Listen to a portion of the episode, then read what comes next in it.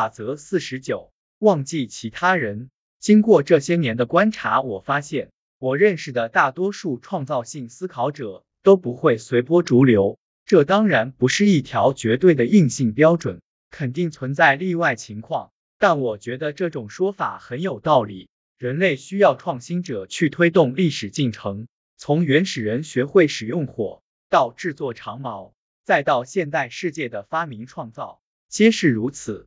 可创新者太多也成问题，因为不愿接受其他人的观点，他们会为各自的创意争论不休。这个世界也需要另外一种人，主流人群，他们乐于接受其他人的想法并付诸实践。这些人也许不会发挥创造力去冒险，可他们是一个社会的中坚力量，他们才是真正执行了改变、推动了变革发展的人。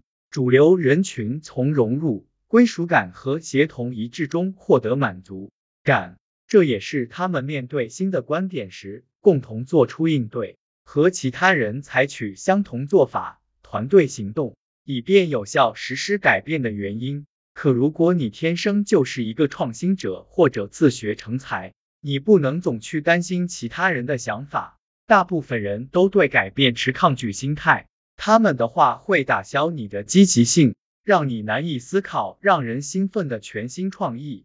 在梅雷迪斯·贝尔宾博士对团队角色的研究中，提出创意的人被称为植物。贝尔宾发现，这些人通常难以融入等级制度，或在面对僵化的体系及官僚制度中表现得很挣扎。这些人具有独立精神，甚至可能产生颠覆性作用。简而言之，一个能够向前发展的高效社会，需要由顺从者组成的主流人群，也需要由特立独行的人组成的少数人群。但一个人天性不随波逐流，并不意味着他不会做出顺从主流的选择。几乎没有人从不顺从主流。早上起床后穿戴整齐、刷牙，上班路上在正确的一侧驾车，这些行为都是顺从。但这些人不会为了顺从而顺从，因为他们不像其他人会从归属与融入中获得满足感。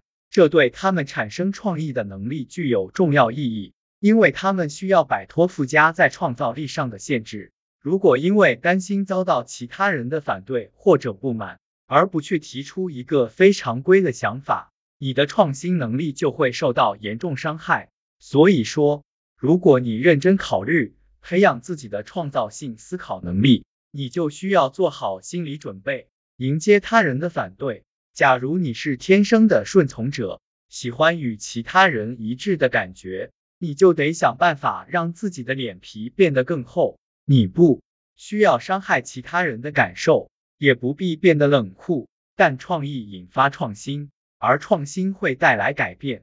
虽说大多数人都愿意接受。能让未来变得更好的改变，但短期内他们通常会表现出抗拒的态度。不要让这样的反对意见打消自己的积极性。你不能总去担心其他人的想法，